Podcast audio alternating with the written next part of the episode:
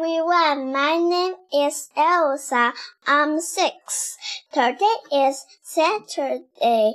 It's sunny today, but it's very cold. 今天我给大家读的故事是《The Sock》。Grandpa Jim had a sock.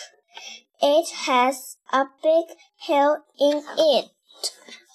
Lee went to get buttons. Grandpa Jim put the buttons on the sock. Keeper got a red pen.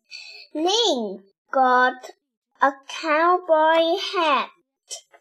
The sock was a lot of fun.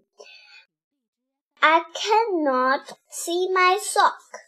Is this it? It is a sock puppet. Thank you.